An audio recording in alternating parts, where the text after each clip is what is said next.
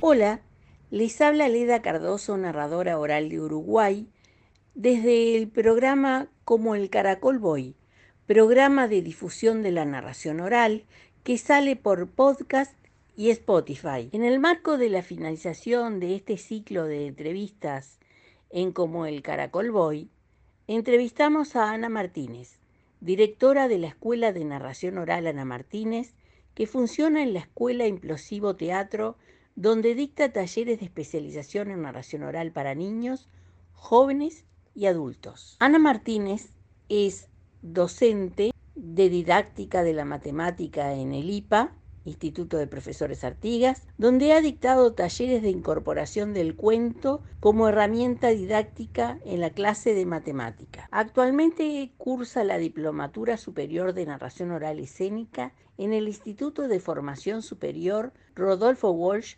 Argentina. Está acreditada por el Consejo de Educación Técnico Profesional de Uruguay como narradora oral. Ha realizado innumerables cursos de formación, así como presentaciones tanto en territorio nacional como internacional. Bienvenida Ana Martínez a Como el Caracol Boy.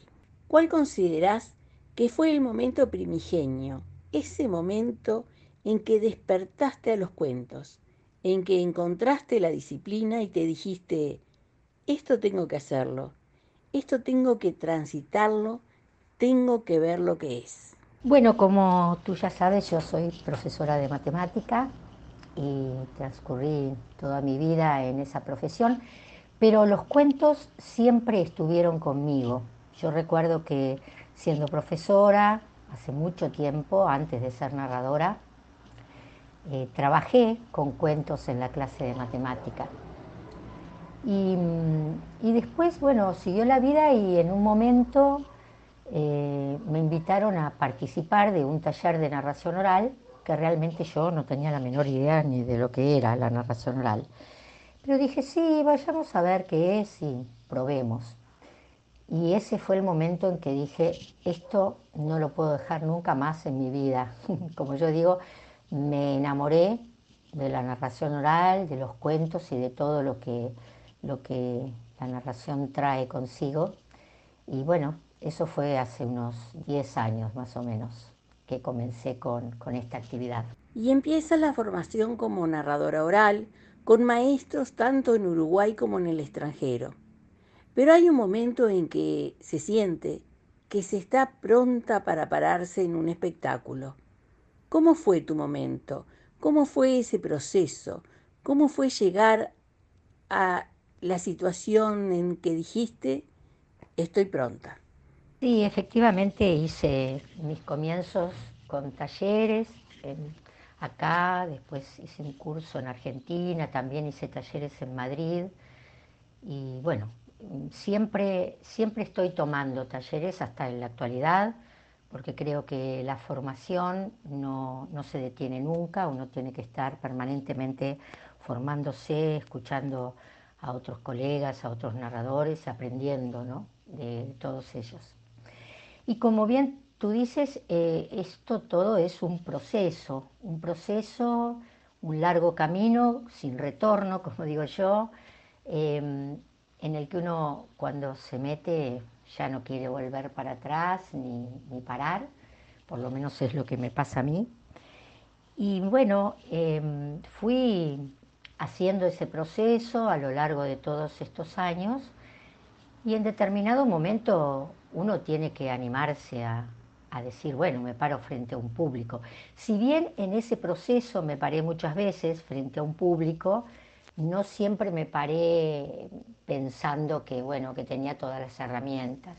Creo que todas las herramientas, no sé si uno las puede tener, llega un momento que uno dice, bueno, tengo todas las herramientas, pero sí tener herramientas eh, como para decir, bueno, estoy pronta para pararme frente a un público.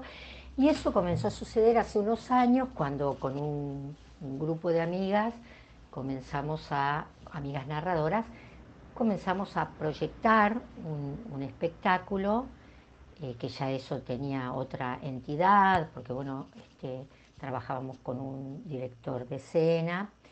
Y eh, allí fue que empecé a decir, bueno, ahora sí me puedo parar frente a un público. Pero como te digo, siempre, siempre uno va creciendo y, va adquiriendo nuevas herramientas. Y sin duda, como yo digo siempre, a contar se aprende contando y uno cuanto más cuenta, más conoce, sobre todo de sí mismo como narrador. Y bueno, y va creciendo, como te decía.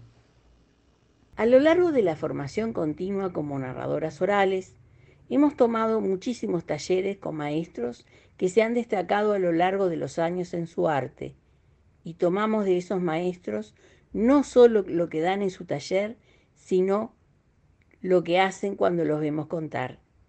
¿Tenés algún maestro o maestros que sean tu modelo a la hora de armar tu cuento con la voz y con el cuerpo? Sin duda que he tenido muchos maestros y maestras a lo largo de este camino. Mis primeras maestras fueron Julia Reinaldo y Jimena Blixen. Con ellas comencé y aún continúo, ya que comparto con ellas escena, eh, yo con Jimena sigo tomando talleres, son las dos para mí referentes, sin duda, y de ellas he aprendido y aprendo muchísimo. También podría nombrarte a Las Verde Violeta, dos narradoras argentinas con las que también eh, he tomado talleres y sigo tomando y que bueno, con las que he aprendido muchísimo, las considero también modelo. Ana María Bobo, narradora argentina, con la que también he tomado muchos talleres y que para mí también es un referente. Yo creo que, que, bueno, hay muchísimos narradores que uno considera muy buenos, excelentes, pero que no con todos uno se identifica en la forma de narrar. Uno va buscando su forma de narrar y se va identificando más con unos narradores que con otros. Y si bien de todos uno, uno aprende, hay con quienes eh, aprende más porque está más ligado a la forma en que uno siente que quiere narrar. Podría nombrarte también a Héctor Urien de España, también de España a Pet Bruno y Ana Griot, también excelentes maestros con los que también he aprendido muchísimo. En el 2020 se produjo el aislamiento provocado por la pandemia. Y luego de la sorpresa inicial hubo que pensar estrategias para seguir viviendo y trabajando. Entonces aparecieron las clases y los talleres por Zoom. Y como todo en esta vida, todo tiene pros y contras. Como maestra de narración oral, ¿cuáles serían estos pros y contras a la hora de enfrentarte a seguir trabajando en la narración oral? Bueno, mirá, cuando nos vino todo esto tan tremendo, pensamos qué hacer para poder seguir trabajando con la narración oral y dando clases. Al principio, quiero ser muy honesta, pensé, no, no, narración oral por Zoom es imposible y me negué. Pero el tiempo comenzó a pasar y me empezaron a pedir que por favor, que no querían este, parar y quedarse sin nada. Y bueno, y, comenzamos a probar con un taller por Zoom. Bueno, y fue una sorpresa realmente, porque, porque realmente pudo funcionar. ¿Qué, encuentro de pro y contras? Como, como a favor te diría que los talleres online lo que tienen de muy bueno es que uno puede llegar a todo aquel que no puede hacerlo presencial, ya sea porque está en lejos, en distancia, eh, en otro departamento del Uruguay o en otro país, o porque determinadas actividades o porque tienen hijos chicos y no pueden salir, o bueno, distintas causas por las cuales les, les sirve hacer un taller online. Es decir, pueden hacerlo online lo que no podrían hacerlo presencial. De hecho, en mis talleres online he tenido sin duda gente del interior del país, algo que me parece riquísimo de poder llegar de esta manera a la gente del interior del país y también he tenido alumnos de Argentina e incluso de Canadá. Eso me parece muy valioso. Como contra te diré que bueno, que me parece que no es una formación completa, porque nosotros, como tú bien sabes, narramos no solo con la voz como parte del cuerpo, sino con todo el resto del cuerpo. Y toda la parte corporal se puede trabajar mínimamente en lo que es un taller online, por Zoom o por la plataforma que sea. En Uruguay, más o menos al mismo tiempo, se produjo un proceso de maduración en que los colectivos de narradores orales y los narradores orales individuales empezamos a trabajar con dirección teatral. ¿Cuáles te parecen las ventajas y desventajas de ser dirigidas en un arte que es un arte que tiene cierta libertad porque se complementa en su decir con el público presente? Buena pregunta, Leda. ¿eh? Mira, em, estar eh, dirigido por, un director de escena, que sin duda es, eh, viene del teatro, yo creo que es bueno cuando uno quiere hacer un espectáculo de narración oral escénica, porque nosotros los narradores eh, no conocemos en general mucho de toda la parte escenográfica, ¿verdad?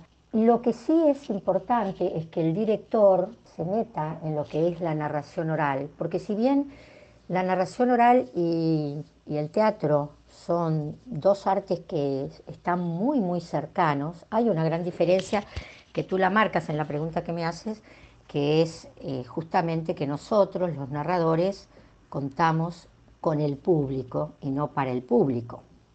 Esa es una de las grandes diferencias que tenemos. También sabemos que no trabajamos con la cuarta pared justamente por esto. Y entonces eh, es importante que haya un relacionamiento entre el director y los narradores que van a estar en escena en el sentido de poder complementarse. A mí me parece una ventaja tener un, director de escena cuando se trata de, vuelvo a repetirte, de un espectáculo de narración oral escénica, ¿no? Porque creo que el narrador, cuando narra en otros espacios o cuando, bueno, sí, cuando narra en otros espacios, eh, él se va formando como narrador, buscando su, yo narrador, como digo yo, eh, y bueno, y, cada cual va a ir viendo cómo, cómo trabaja y, escuchando diferentes maestros y viendo si, qué es lo que le sirve de cada una de las instancias en las que va aprendiendo. Pero me parece en general una ventaja. La desventaja sería si el director pretende que sea una obra de teatro, porque entonces ahí no habría comprensión entre lo que, lo que es la narración oral escénica y lo que es el teatro, que son cosas diferentes. Pero me parece que se aprende mucho teniendo un director, porque nosotros eh, no tenemos mucha, mucha formación en, todo lo que es eh, escena en general. Es lo que pienso. En algún momento abriste la escuela de narración oral Ana Martínez, que es una escuela con una formación integral para el narrador oral. ¿Nos podés contar de qué manera se trabaja en la escuela Ana Martínez? Bueno, la escuela eh, comenzó hace un tiempo, un poco antes de que viniera la pandemia, Sí, te cuento. Nosotros tenemos tres niveles que le llamamos eh, inicio, desarrollo y desenlace. En el, primer nivel lo que hacemos es trabajar con la gente que no tiene ninguna experiencia ni en narración oral ni en nada de lo que sea artes escénicas, que no conoce, como, como fui yo al principio, al primer taller de narración oral, sin saber mucho lo que era, teniendo una vaga idea. Y con esa gente comenzamos para dar una primera mirada, un primer acercamiento a lo que es la narración oral. Después tenemos un segundo nivel que se llama desarrollo y que ese nivel es para quienes ya hicieron el, nivel de inicio o para quienes han tenido alguna experiencia de narración oral, más o menos, no importa, y quieren continuar o quieren experimentar otras miradas. Y finalmente tenemos el de desenlace que ya ese es para aquellos alumnos que hicieron eh, la instancia del taller de desarrollo en la escuela. Lo que nosotros hacemos es eh, trabajar en esos distintos niveles mm, a partir de, juegos, de ejercicios que, que incluyen la voz, el uso de la voz y también del cuerpo, donde trabajamos eh, el decir, donde trabajamos las pausas, los silencios, donde se trabaja la edición de un texto, donde también se trabaja la elección del repertorio y también trabajamos con toda la parte corporal, no solo eh, en los talleres eh, que, que se trabaja en narración, sino que dentro de esos talleres tenemos también un profesor que se llama Martín Abdul y que es quien está encargado de eh, la expresión corporal. Entonces los, alumnos de los segundo y tercer nivel de desarrollo de desenlace tienen clases de, expresión corporal a cargo del docente. Además de eso tenemos también algunos talleres unitarios que estamos incorporando a partir de este año. Y la docente de los talleres unitarios es Cristina Ochoviet, que en general están dirigidos a narradores, mediadores de lectura, bibliotecólogos, bueno, en fin, eh, los que trabajan ya con narración oral con distintas temáticas. La idea es acompañarlos en, el camino, en el proceso, y que cada uno, a partir de las herramientas que se trabajan, vaya encontrando su yo narrador. Esa es la idea. Proyectos a futuro de Ana Martínez como narradora oral. ¿Qué es lo que viene? Proyectos a futuro siempre hay muchos, por suerte. No, no puedo vivir sin, proyectarme, esa es la verdad.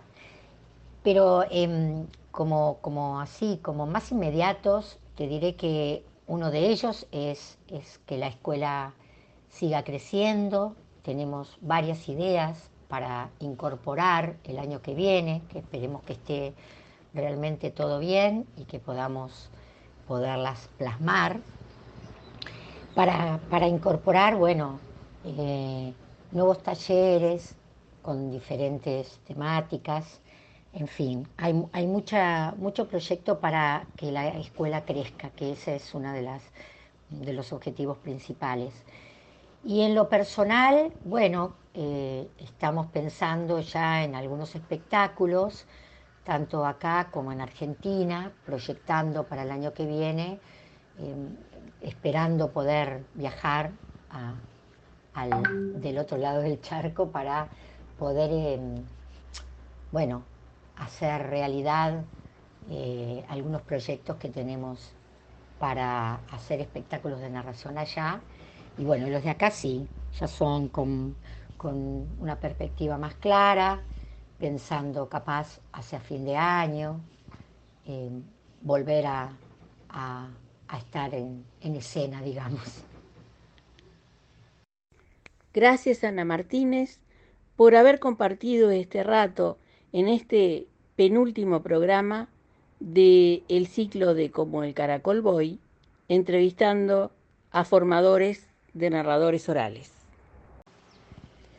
Bueno, Leda, la verdad que ha sido un placer, te agradezco muchísimo a ti eh, esta instancia y esta posibilidad de poder compartir contigo y con todos los que escuchen, eh, bueno, todo lo que hemos conversado.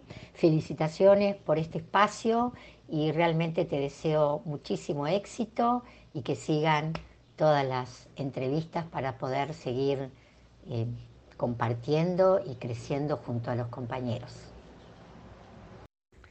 Cierra como el caracol voy Ana Martínez en el espacio Te Cuento. Les voy a contar la historia de un dios.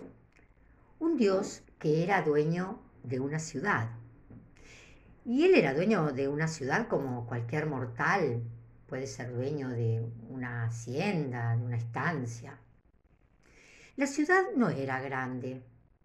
El templo, casas y los campos vecinos. Y como el dios era dueño de la ciudad, era responsable de la felicidad de sus habitantes.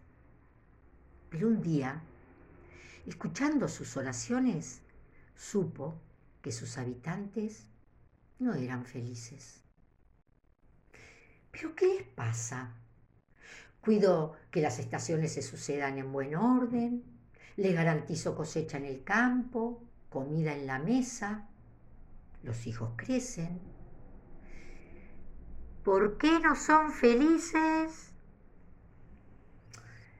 Pero a pesar de que lo dijo en voz tan pero tan alta que podría haberse escuchado de otra estrella, nadie respondió. Es que los hombres desconocen las preguntas de los dioses.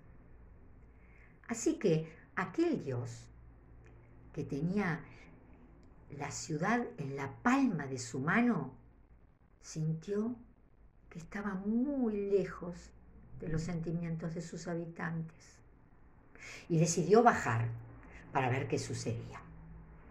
Y una vez que lo decidió, abrió sus inmensos guardarropas en busca de una identidad con la cual presentarse en el mundo de los mortales.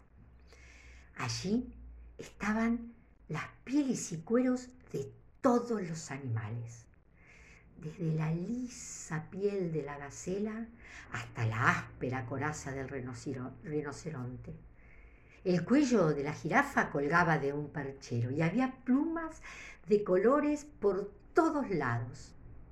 En un cajón se alineaban las preciosas caparezones de los insectos. Pero no, no, no, no bajaría en forma de animal. Así que fue a buscar entre las pieles de los humanos.